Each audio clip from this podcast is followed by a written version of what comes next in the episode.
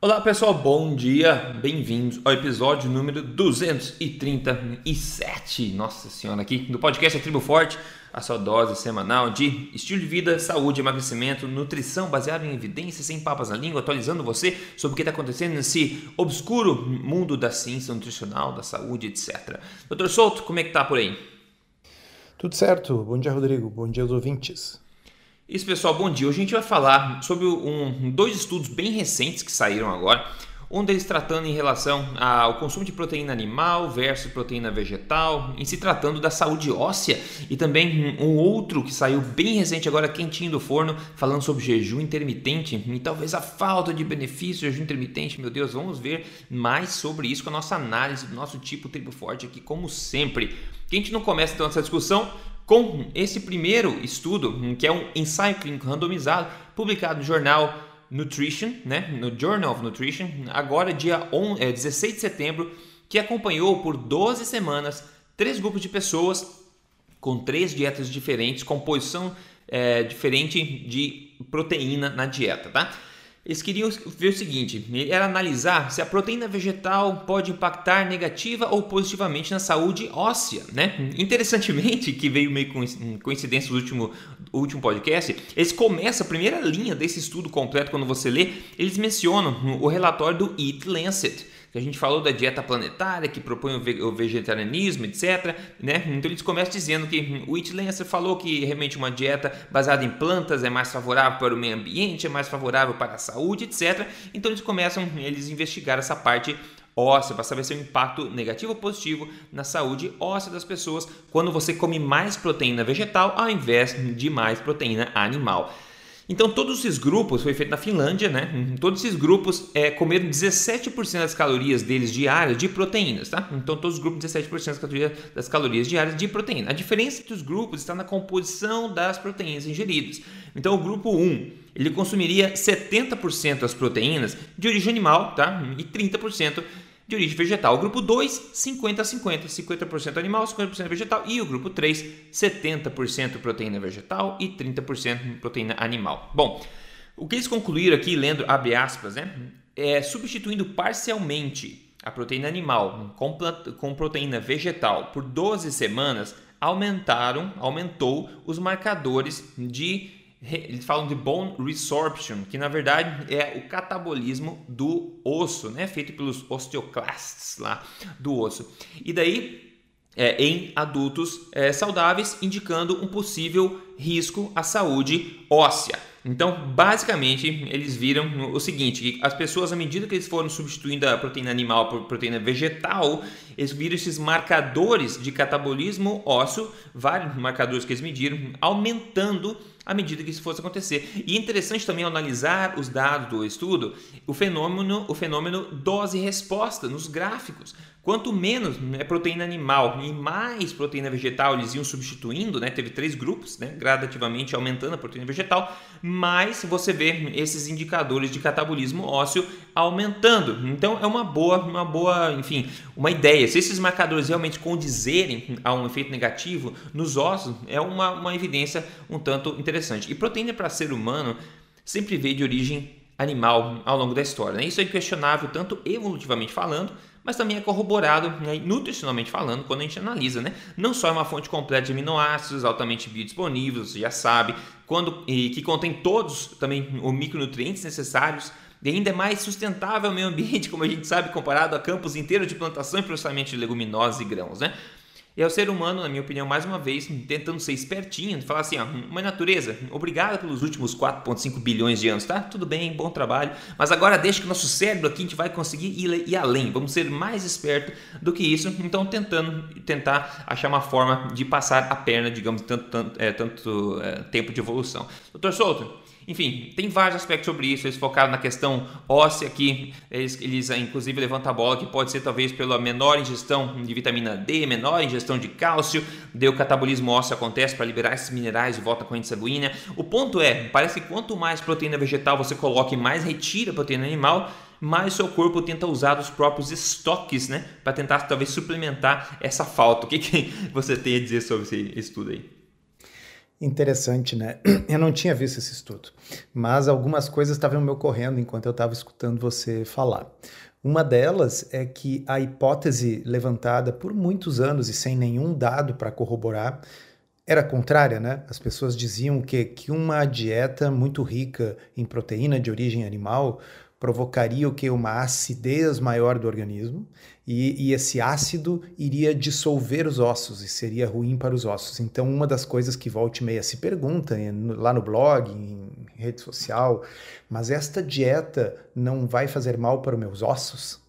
As pessoas perguntam isso, né? Tá dentro uhum. dos mitos. Eu tenho uma aula sobre mitos e essa aula tem assim: low carb faz mal para o rim, é um mito. Low carb faz mal para os ossos, é outro mito. Faz mal para o fígado, é outro mito. Então, esse mito tem a ver com essa tal teoria ácido-base. Então, só para relembrar, para quem nunca ouviu a gente falar sobre isso antes, seja lá o que for que você coma, não altera o pH do seu sangue. Né? Se alterasse, então, morreria instantaneamente, quase. Rapidamente, porque uma das coisas mais letais que tem é uma acidose metabólica, né? Quer dizer, você tá com o sangue muito ácido. Até por isso, o pH do nosso sangue é estreitamente controlado entre mais ou menos 7,35, 7,45 de pH, e esse controle estreito significa que você pode comer algo super ácido, como um abacaxi, um limão, ou pode comer alguma coisa bem alcalina, bota bicarbonato na água e bebe, e isso não vai alterar de forma significativa o pH do seu sangue, altera o pH da urina. Então é legal a gente. É, é, é, é bonito isso, quando a ciência uh, testa aquela sua hipótese e, e refuta, né? Então, quer dizer, não apenas proteínas de origem animal não estão relacionadas a uma piora uh, do, do, metabolismo ósseo, como o que foi observado foi o contrário. Uhum, né? Uhum. E, obviamente, não é o pH que está influenciando aí, porque efetivamente, uh, quanto mais vegetais você consome, mais tende a haver um efeito alcalinizante sobre a sua urina, não sobre o seu sangue, mas enfim. Né? Então o efeito não é esse. Uma possibilidade que me ocorreu, eu não sei se eles investigaram ou se postularam isso nesse estudo, é que sejam os antinutrientes que estão associados com muitas das proteínas de origem vegetal. Uhum. Né? Pode ser, sim. Porque quando você. O que, que tem proteína no mundo vegetal? É basicamente leguminosas. Então é soja, feijão, lentilha, grão de bico, essas coisas. Tá? E as leguminosas, sabidamente, têm uma quantidade grande de antinutrientes, que são o quê? Compostos, substâncias que evitam, dificultam a absorção de outros nutrientes. Então, talvez, eu estou aqui pensando alto, é, é uma hipótese, eu não sei, né? essas pessoas que estavam consumindo aí 70% das suas proteínas de origem vegetal simplesmente estivessem impedindo a absorção adequada do cálcio no intestino. Sim. Sim, né? com certeza. E não, não só não ingerindo, do que reduzir a quantidade de animal, mas também tudo que tem nessas leguminosas, como você bem disse, inclusive proteínas, elas são inibidas em grande parte pelos antinutrientes dessas leguminosas, que são o quê? Sementes, é como feto da planta, ela não quer que você coma, ela não tem dente, tem arma química, né? Então acho que tem, com certeza tem valor que você está dizendo, além de também provocar talvez uma irritação da própria mucosa intestinal, que pode por si só é, atrapalhar a absorção de outros nutrientes que poderiam ser positivos também, né? É, então eu acho que o, o que faz o, o veneno é a dose. A gente comentou na, no, no, outro episódio sobre os ataques aí ao, ao, guia alimentar brasileiro e aí falamos sobre o guia, sobre a classificação dos processados e tal. Então, uh, para a população em geral, para a gente não doente, não diabética, a gente não vê grande problema no consumo, por exemplo, de arroz com feijão. Mas é diferente você comer um pouco de arroz com feijão no contexto de uma alimentação de comida de verdade, que tem carne, que tem peixe, que tem ovos, versus você comer 70% das suas proteínas na forma de só soja, feijão e coisas do gênero, né? Exato, exatamente. E é justamente essa direção que o mundo está caminhando, mas eu consigo ver já é, forças de resistência aparecendo aí, né?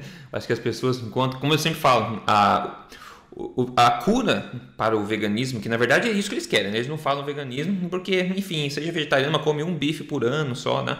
Mas a cura para o veganismo está no próprio veganismo, na minha opinião. Né? Quanto mais sempre as pessoas ficam aí, mais elas começam a descobrir que não é um caminho para se viver. Mas esse é um assunto aí é, carregado politicamente, carregado, enfim, cada um tem dia de sua opinião.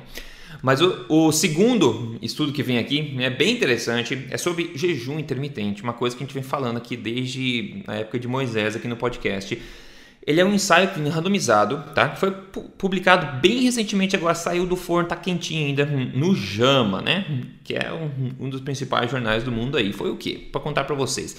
12 semanas também, coincidentemente, 116 pessoas, dois grupos. Um grupo foi instruído a consumir três refeições ao dia, o outro grupo foi instruído a comer à vontade do meio-dia até as 8 da noite e, e se abster completamente de qualquer alimento no restante do tempo, ou seja, um jejum de 16 horas, né? Tendo uma janela de alimentação e alimentar de 8 horas. Eles queriam ver se o jejum intermitente ajudaria na perda de peso das pessoas. Daí, contar para os seus resultados de cara, foram que no grupo do jejum, né? Eles perderam em média estonteante 0,94 quilos, né? Então, quase um quilo em média em 12 semanas e o grupo de três refeições ao dia perdeu 0,68 quilos, ou seja, não houve hum, diferença significativa entre ambos. Não houve também, segundo eles, diferença na quantidade de calorias ingeridas. Bom, bater martelo aqui, conclusão, né? Comer, fazer jejum intermitente na, na falta de outras intervenções não é mais eficiente na, no emagrecimento do que comer ao longo do dia. Essa é a conclusão deles, fecha aspas, ok? Então, fechou o martelo, perdemos tempo desde o começo aqui. Beleza. Pessoal, e é isso que a gente vê na mídia, tá? Ensaio clínico randomizado, publicado no jornal Parrudo, etc. Né? Jejum intermitente, não deu resultado, esqueça, come o tempo inteiro mesmo, não tem problema. Agora, alguns pontos para considerar, a gente vai começar a discussão agora, o doutor Souto também tem vários pontos para considerar aqui foram 116 pessoas, tá? Homens e mulheres de 18 a 64 anos, tá? Com o IMC de 27 a 43. Em outras palavras, é uma variabilidade enorme de variáveis, tipo de pessoas, sexo, né, idade e também é, peso, e um grupo pequeno demais no total para se conseguir uma verdadeira randomização, na minha opinião, 116 pessoas. Outra coisa é que apenas 50 dessas pessoas estavam na área onde os cientistas tinham contato pessoal direto com essas pessoas. A maioria delas, né, o restante, estava vivendo em diversos lugares dos Estados Unidos. Então, talvez, a maior né, indagação minha seja o seguinte: eles estavam acompanhando pessoas claramente acima do peso e obesas, ok? E sem um controle próximo, é muito difícil se acreditar que as pessoas reportariam a verdade, mesmo o grupo que comeu três vezes ao dia, né? Tipicamente, né, não são as principais refeições do dia, talvez que são as maiores causadoras do, da obesidade, etc., é, do excedente calórico, mas o que as pessoas comem entre as refeições, lanchinhos, bebidas aqui, fora, né, fora de hora, etc., e para uma pessoa obesa, você dizer para ela não comer das 8 da noite até o meio-dia do dia seguinte, mas comer o quanto quiser da, do meio-dia até as 8, é basicamente dizer para ela exagerar nesse período também. Agora, ponderando, né, eu sempre disse ao, ao, que os maiores resultados de emagrecimento e saúde vem na mudança qualitativa da alimentação, mudando o que você uhum. come, né? Esse é o primeiro pilar do código, inclusive, a alimentação forte que eu falo. Depois, o segundo é a densidade nutricional, aumentando a nutrição. E só o terceiro é o jejum intermitente que vem para melhorar algo que já está bom. Então, pessoal, ao você ouvir isso que eu falei agora, você começa a ponderar e questionar a validade do estudo, né? Quão bem controlado ele foi, Quão homogêneo foi o grupo de pessoas? Eu te digo, homogêneo nada, é o oposto disso. Heterogêneo, muito pequeno, de pouco acesso local e pouca confiabilidade. E aí no final teve esse resultado não muito significativo aí, Dr. Souto. Então, a diferença, né, quando a gente vê a manchete, o punchline que a gente fala, e quando a gente analisa um pouco esses pontos gritantes que, na minha opinião, levantam aí um circuito de bandeiras vermelhas abanando, né? Mas vamos falar um pouco sobre esse negócio aí. Vamos, vamos. Um, muita gente perguntando para mim no Instagram sobre esse estudo, ele aparentemente provocou um, uma celeuma aí nas pessoas. Um, eu já vou adiantar que eu fecho 100% com o que você disse agora por último, que na realidade eu sempre pensei e sempre defendi que o principal é a mudança qualitativa da dieta. Né? E que o jejum intermitente é uma ferramenta a mais. Então, o principal é você diminuir a quantidade de doces, açúcares, farináceos, carboidratos da sua dieta e focar em alimentos nutricionalmente densos que possam inibir espontaneamente o seu apetite. Dessa forma, o jejum intermitente, na minha forma de ver, passa a ser quase que uma consequência da alimentação correta. Sim, né? muito, é. Você passa a ter menos fome, então você aproveita e é orientado, né? No caso, uh, você orienta lá no código, eu oriento para os meus pacientes que você pode fazer o jejum. Se você não está com fome, não precisa comer. Inclusive, muita gente diz assim: puxa, eu nem sinto fome de manhã. Então, Tá bem, tá tudo bem, você não precisa ouvir a propaganda da Kellogg's e você não precisa se preocupar porque você não está consumindo aquela que eles dizem que é a principal, mais importante refeição. Acelerar o metabolismo, né? Uma coisa que esse estudo não demonstrou foi nenhum prejuízo de pular o café da manhã. Tá? Fique claro, então interpre... vejam, pessoal, pelo lado oposto. O estudo mostrou que não é pior você pular o café da manhã. É mais um estudo mostrando que não importa você comer de manhã ou não. Tá? Então, essa é uma outra forma de interpretar uh, esse estudo. Eu até acho que metodologicamente ele não foi um estudo ruim, porque esse tipo de estudo faz o cálculo da amostra, né, estimando qual é a diferença que se espera encontrar entre os grupos. Então, essa amostra de 116 foi uma amostra que deveria mostrar significância estatística para a diferença que se esperava encontrar. Uh, o Dr. Ethan Weiss, Weiss, que foi o autor principal desse estudo, ele é um cara interessante, ele é um cardiologista que, que uh, ele é favorável ao low carb. Uh, ele já foi entrevistado, inclusive, pelo Brett Sher lá no, no, no não é o Low Carb Doctor, MD podcast, é, é o Diet Doctor. Ah, então, o, o Ethan Weiss, a, a hipótese dele, dele, pessoal de trabalho, é que o jejum intermitente Feito dessa forma, porque na realidade nós vamos falar daqui a pouquinho, tem várias formas de fazer, mas que essa restrição da janela de alimentação, simplesmente comer numa janela de 8 horas e passar 16 horas sem comer, provocaria uma perda de peso mais significativa do que o grupo controle. Uh, e o que ele fez foi isolar essa variável. Né? Então, basicamente, o que eu acho que a gente pode tirar de útil desse estudo é que simplesmente orientar pessoas aleatórias, aquelas almo uh, almocem e depois jantem até as oito e não comam nada entre as oito da noite até o meio-dia, que simplesmente essa orientação não vai produzir resultado até, eh, digamos assim, não vai produzir. Eh, produzir uma, foi uma coisa pífia, né? Foi uma perda de um pouquinho menos do que um quilo não, em nada. 12 é. semanas. É. Sendo que o outro grupo que foi orientado a basicamente comer três refeições por dia era é, foi um bom grupo controle, né? Não era um grupo controle assim de, sabe, uh, uh, comam de tudo o tempo todo. Não, ambos grupos precisavam ter uma intervenção para que não houvesse a crítica de que houve uma intervenção no grupo e não houve nenhuma intervenção no outro. Então, um grupo foi orientado a comer três refeições por dia e o outro do meio-dia até as oito da noite. Nesse sentido, acho que foi um bom grupo controle. Uh, no entanto, uma coisa muito importante que você falou, Rodrigo, não houve diferença no consumo calórico entre os dois grupos. Né? Então, uma das coisas eu até gravei ontem no, no, grupo do Telegram, no DR Solto lá no Telegram, foi o seguinte, pessoal, o, o, jejum ele não tem efeitos mágicos, né? Não tem os elfos do, do jejum que, que produzem mágica termodinâmica no seu corpo. O que o jejum provoca para fins de emagrecimento é restrição calórica. Né? Então, se você consumir a sua alimentação numa janela menor, fizer com que você consuma menos calorias, tudo bem, você vai produzir emagrecimento com jejum. Quando são jejuns mais prolongados, por exemplo, um jejum de 24 horas, você não vai consumir o dobro das calorias no dia seguinte do que você consumiria, ou seja, você não compensa no dia seguinte o que você não comeu na véspera e, portanto, você vai fazer uma restrição calórica. Mas o que esse estudo mostrou, bem demonstrado, é que simplesmente encolher a janela de alimentação de 12 horas para 8 não é suficiente para as pessoas espontaneamente comerem menos. Né? Esse ponto é espontâneo, assumindo que elas de fato fizeram isso, que é um grande ponto, na minha opinião, já é, que é tão exato. difícil o acesso às pessoas.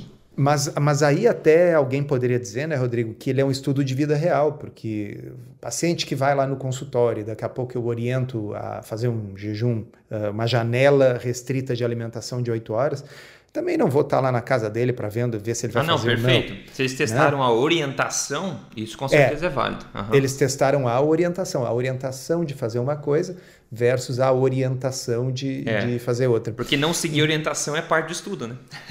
é, exato, é parte exato. da vida é, é, real. eu concordo, é. é. parte do estudo.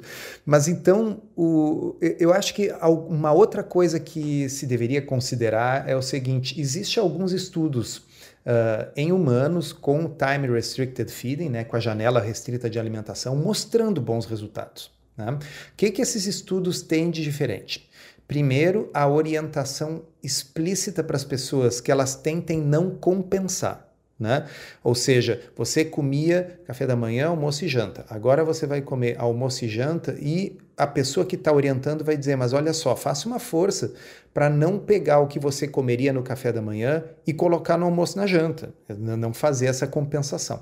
Então, essa orientação estritamente está claro, está escrito na metodologia do estudo, ela não foi feita nesse estudo. Então, faltou um pouco de orientação para as pessoas nesse sentido. Eu até acho que era o objetivo do estudo mesmo, era, era isolar a orientação do, do, da restrição do, do, tempo da alimentação. Tipo, tirar todas as variáveis. Vamos ver se simplesmente comer numa janela menor faz diferença.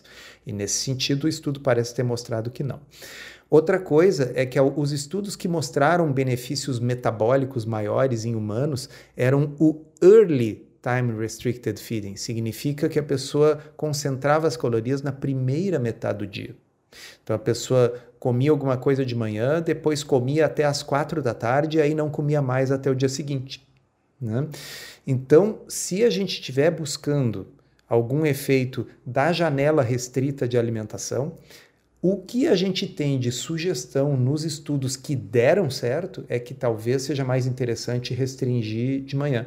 Mas vou deixar você falar um pouquinho também, Rodrigo. Eu estou falando muito. A minha Não. impressão inicial é que o, o, o, essa janela restrita de alimentação ela nunca foi para mim, pelo menos, orientada como o segredo do emagrecimento ou como uma ferramenta isolada.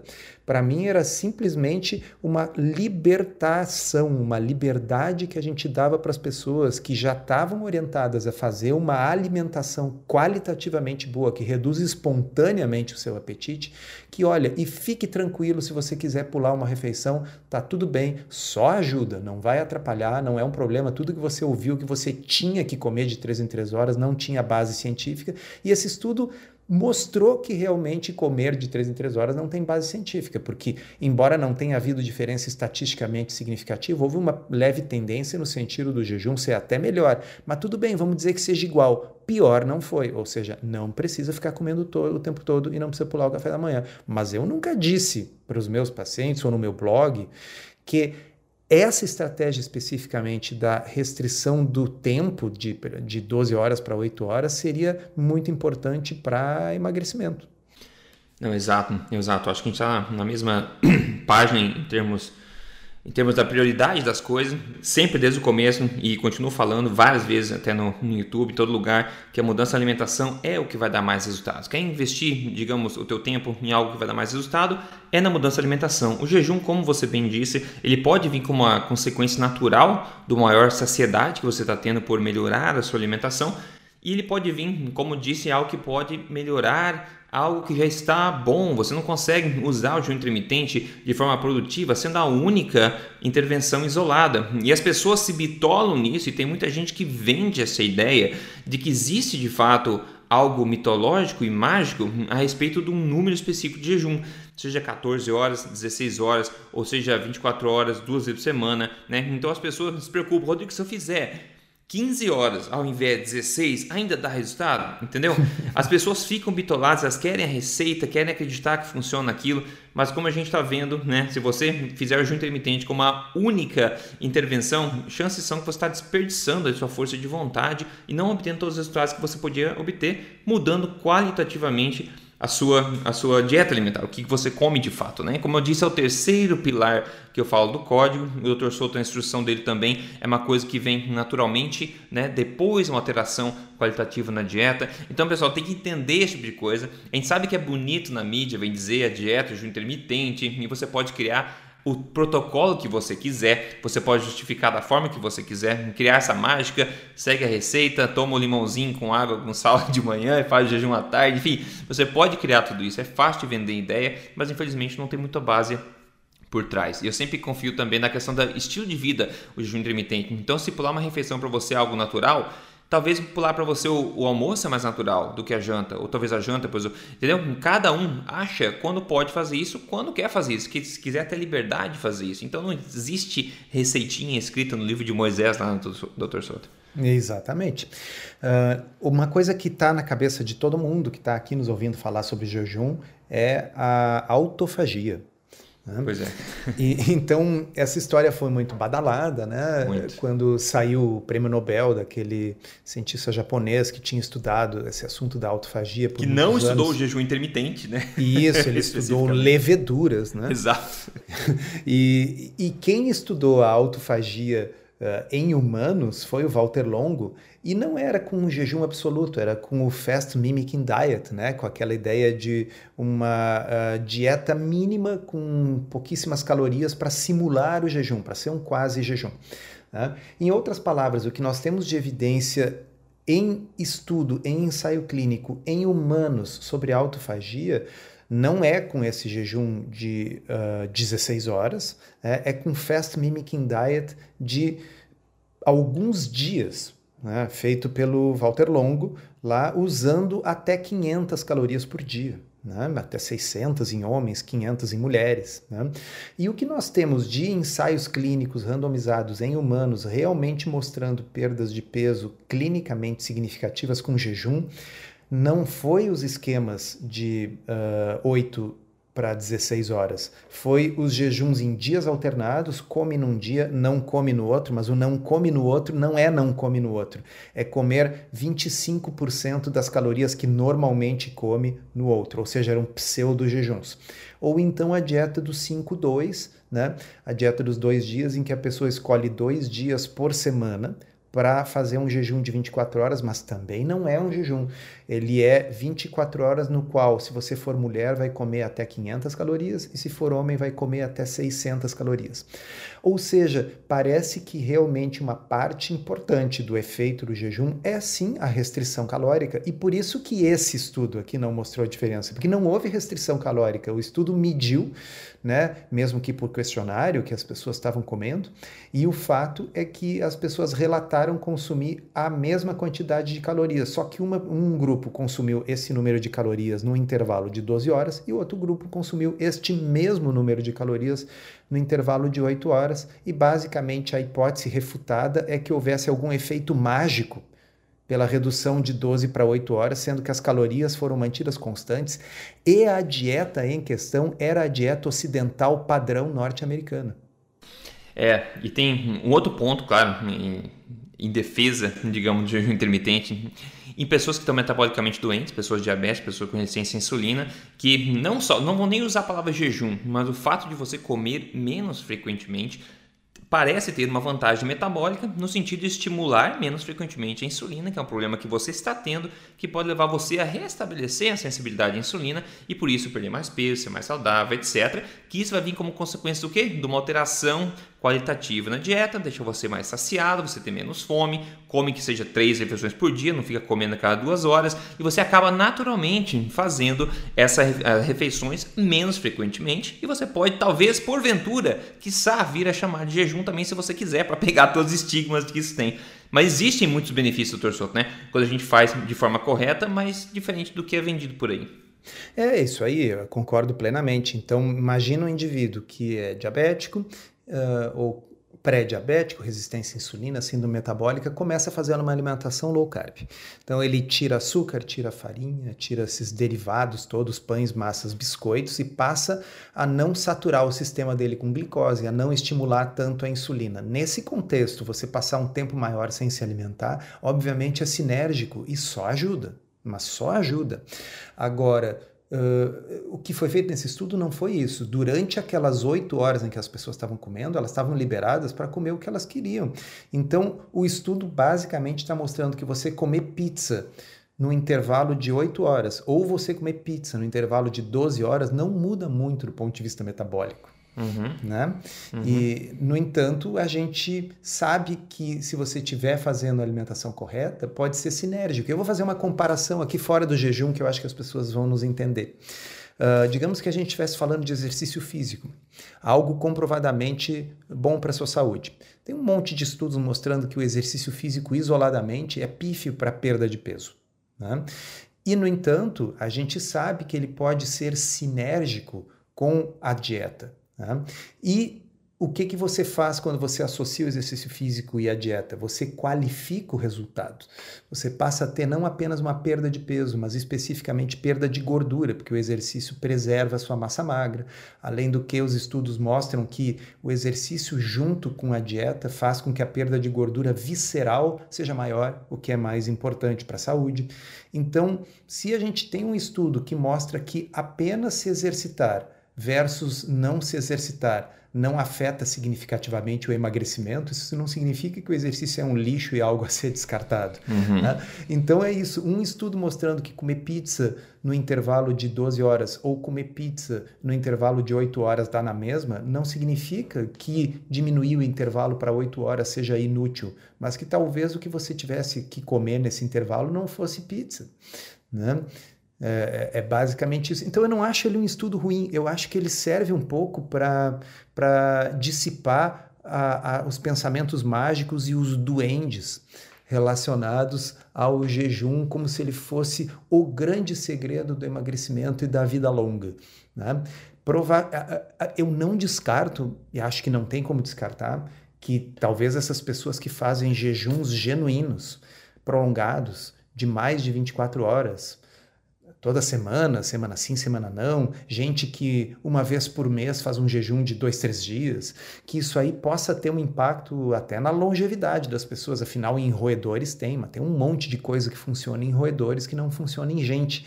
Então, assim, as pessoas estão apostando né, numa hipótese que pode ser verdadeira ou não, e não é esse estudo aí de, de pizza com. Eu estou falando pizza, pessoal, porque está claro, tá claro no estudo que as dietas das pessoas não foram modificadas, e nós estamos falando de, da população americana padrão, quer dizer, eles estão comendo aquilo que eles normalmente comem. Então, simplesmente comer o que o americano médio come em 12 ou em 8 horas, com a mesma quantidade de calorias, não faz diferença. É isso que o estudo mostrou. Agora, se fazer jejuns mais prolongados, lá como o doutor Thomas Seifert sugere, que uma vez ou duas vezes por ano a pessoa faça um jejum de quase uma semana. Né? Uh, agora, veja bem, qual é a evidência que ele tem para isso? Exatamente, isso que eu ia dizer. A evidência que ele tem para isso é coisa em roedores. Tá? E aí é muito diferente. Eu já, eu, uh, uh, na, no, no, último Tribo Forte ao vivo, saudoso que nós tivemos, eu dei uma aula sobre esse assunto. Naquela aula lá, eu mostrei que o metabolismo dos roedores é sete vezes mais rápido do que o do ser humano. Então, coisas que interfiram na, uh, na estabilidade desse sistema tendem a ter um efeito maior em animais de metabolismo muito rápido. Provavelmente o mesmo não aconteceria em nós, ou em baleias, ou em elefantes, ou em tartarugas, seres que têm um metabolismo mais lento. Então tem que ter bastante cuidado com essas coisas, teorias baseadas naquilo que a pessoa viu em estudos em, em roedores. Se você que está nos ouvindo quiser fazer algo que está provado em gente, vamos, vamos cuidar da qualidade da alimentação, densidade nutricional e restringir carboidratos. É, isso de porcarias é isso. E, é, então, resumindo sobre esse, esse, estudo, na minha opinião, ele falta um pouco de robustez para concluir um, benefício, enfim, do jejum especificamente, mas eu acho que a gente chegou no ponto. A utilidade, eu acho que uma boa utilidade, uh, talvez a melhor forma de ver esse estudo e analisar como peso e evidência é avaliar justamente a orientação, né, de se dar orientação para as pessoas fazerem jejum intermitente. Então, se você é um, um, um, médico, você é um nutricionista, e você vai recomendar para as pessoas simplesmente restringir a janela de alimentação como intervenção, eu acho que esse estudo mostra claramente que isso não é, não parece ser a melhor ideia. Então, nesse sentido, eu também eu concordo plenamente que é um, é um bom estudo para mostrar isso. Agora, quando você muda a qualidade da alimentação e faz tudo certinho na hora certa, você vê resultados incríveis, estranhos, como a Patrícia Dionísio falou aqui. Olha só, comecei o desafio, 30 dias, né? Com exato 93 quilos e hoje, após 4 meses, é, desafio 30 dias, depois você continua a fase 2. Né? Então, hoje, após 4 meses, estou com 71 e diversos outros benefícios, além da perda de peso, me sinto mais disposta, meu sono melhorou muito, minha ansiedade está controlada, até minha relação com as pessoas, a minha volta mudou para melhor, enfim, estou muito feliz. Ela perdeu 22 quilos, me mandou a foto antes e depois fazendo o quê? Primeira mudança que a gente está falando, qualitativa na dieta, e depois plugando, adicionando, na, depois o jejum intermitente aí de forma estratégica e progressiva, correta, como estilo de vida, para é, catalisar esses resultados, acelerar os resultados. Se você quer fazer isso passo a passo, com guia, né, com ajuda, entre em código emagrecerdevez.com.br. Doutor Souto, hora de falar aí no, nos quitutes que você vai degustar aí na próxima refeição. Uhum. Eu vou aproveitar essa deixa que ah. eu ainda não pensei exatamente no que eu vou comer, para dizer assim, ó, eu não estou morto de fome. Agora são 10 para o meio-dia. Digamos que eu tivesse agora muito trabalho para acumulado e eu dissesse assim, sabe que mais? Eu vou aproveitar e adiantar serviço e não vou almoçar. Né? Eu acho que ter alguma prática pessoal com o jejum intermitente facilita uh, manter o estilo de vida na, na, na prática. Tá? Vou dar um, um, exemplo muito comum. A pessoa diz assim: Nossa, eu viajo muito. Aí, quando eu vou no, no, no, aeroporto, ou na rodoviária, ou no posto de gasolina, não tem ali alternativas compatíveis com alimentação forte, com alimentação low carb. E eu pergunto: Você é obrigado a comer em cada lugar que você para? Uhum. Né? Então, é, eu acho que o jejum intermitente, mesmo, mesmo que esse estudo seja confirmado em estudos futuros e mostre, olha, ele isoladamente não faz muita diferença. Tá bem, ele é uma ferramenta, ele é uma ferramenta comportamental que você pode usar para facilitar a adoção daquilo que realmente importa, que é você comer as coisas certas, sabendo que tá tudo bem, fica tranquilo se você não comer e pular uma refeição. E se você faz isso com uma certa frequência, você ganha prática, você aprende que aquela leve fomezinha que dá no horário normal da refeição, você toma ali uma aguinha com gás e passou. Né? Uhum. Ou até sem gás. É, tá. Mas tem que ser com gás, doutor Souto? Não, não precisa ser com gás, é que eu gosto. sim, é. sim. É, e... eu vejo também como uma liberdade que a gente tem, uhum, né? Liberdade uhum. alimentar. Liberdade de não comer e ficar tranquilo, sem ter fome. Isso é, é sensacional, sem dúvida. Olha, a quantidade de vezes que eu escuto, uh, sabe, suspiros de alívio quando eu atendo alguém e eu estou explicando e eu digo para a pessoa que ela não precisa comer um número X de refeições com horários fixos e lanches intercalados. E a pessoa diz, ai, que alívio, porque eu fui no nutricionista e eu não conseguia seguir aquele esquema que tinha que, né, não queria comer na hora que eu não estava afim. Eu digo assim, bom, tá tudo bem. Você vai fazer como qualquer outra função fisiológica, vai no banheiro quando dá vontade e come quando dá vontade. Né? Exato. Agora, tentando responder à sua pergunta, uhum. uh, eu estou na dúvida se eu vou pegar alguma comidinha pronta num restaurante de pague leve que tem aqui perto, né? ou se eu vou passar no açougue e olhar o que tem ali exposto e ver o que, que eu vou botar na chapa. Certo. Eu vou dar uma sugestão para você já. Pega um fígado fresquinho. É. O que, você acha, semana... Rodrigo, de uma sugestão que eu recebi de deixar o fígado no, em molho no leite para tirar o gosto? Sim, tem gente que fala, nunca fiz, mas tem gente que, que fala. Inclusive, essa semana eu postei um vídeo sobre fígado no YouTube. Pessoal, vai lá, coloca como comer fígado é, Rodrigo Polesso lá, Emagrecer de Vez no YouTube, vocês vão achar. Inclusive eu mencionei o senhor Dr. Sorto lá, falei que você hum. é uma pessoa que ainda vira o nariz para isso, você não está sozinho nesse mundo, tá? É, minha mãe também vira o nariz um pouco, mas ela me disse, uma surpresa magnífica, que ela está fazendo uma vez por semana fígado lá em casa com cebolas, que é o método tradicional de se fazer. Falei que sensacional, parabéns mãe, estou muito feliz com isso, tá? Meu pai já gosta de fígado, já come tranquilamente. Você então, pessoal, o pessoal que está fazendo fígado, tem gente que faz fígado depois de ver o vídeo e me posta lá no, no Instagram, me posta foto, me marca. Vamos marcar também Dr. Souto, fala assim, Dr. Souto, tá aí, ó. Estamos esperando a sua versão, o seu fígado aí feito em casa com cebola, seja como você quiser. Então, enche o saco dele, que é a minha missão aí, uma missão importante, doutor Sou, desde, desde muitos anos já, né? Já estamos na luta tentando converter você a, a, degustar um fígadozinho de vez em quando, pelo é menos para, né? Quem sabe eu mergulho ali no leite e faço um teste. É, tenta, não sei, eu nunca tentei, não sei se vai mudar o gosto não, mas é uma dica que eu vi também, inclusive eu mencionei nesse vídeo aí. Então, vamos lá, a esperança é a última que morre, como sempre, né? Pô, eu vou comer, eu tenho um fígadozinho aqui, eu peguei um estoque bem grande, é, fígado de 100% de gado de pasto, então eu vou comer um pouco disso hoje também, talvez um pouco de sobra de carneiro de ontem. Eu tenho uma mandioca que eu fiz também na panela de pressão junto com o carneiro, que fica excepcional. Enfim, é, vou degustar, estou ansioso já para comer também aqui. Pessoal, mais de 600 receitas você pode ter acesso da querida Paty Ares, da Poliana Freitas, lá no portal Tribo Forte, triboforte.com.br. E ainda todas as gravações dos eventos da Tribo Forte. Isso é muito valor, tá? Que você obtém lá dentro, se tornando um membro lá. Entra em triboforte.com.br, eu acho que você vai gostar.